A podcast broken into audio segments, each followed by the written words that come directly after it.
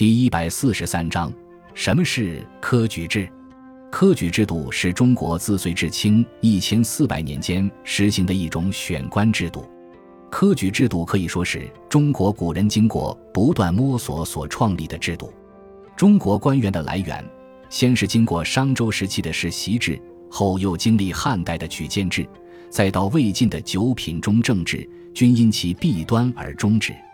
制科举制。才算固定下来，成为中国长时间的一种官员选拔制度。在一千多年的时间里，大体而言，科举制度经历了一个发端、完善到僵化的历程。隋朝是科举制度的初建时期，当时的隋文帝鉴于魏晋南北朝的九品中正制已不再适用，为加强中央集权，将选官权力收到中央手中，首开科举制度。但科举制度尚未建立完善，隋朝灭亡，至唐代，科举制度才得到了进一步的完善。根据朝廷需要的不同人才类型，被分为众多科目。武则天时还添加了武举。到宋代，科举进一步规范化，正式形成三年一次、分三个等级——乡试、会试、殿试的考试制度。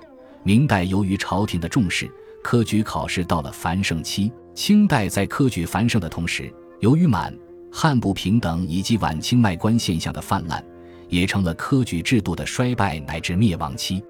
就不同时期科举制的优劣而言，大体上，科举制在唐代时比较健康。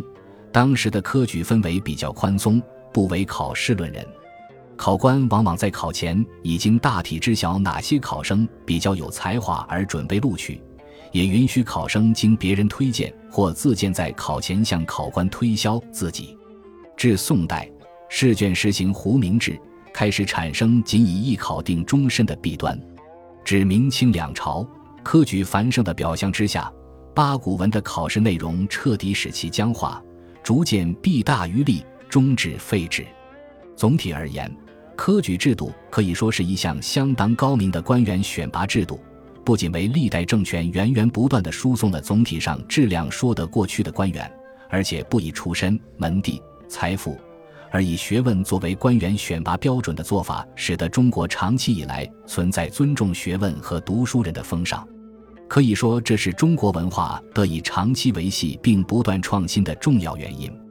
另外，儒家思想之所以长期以来得以传承，科举考试可以说是其载体。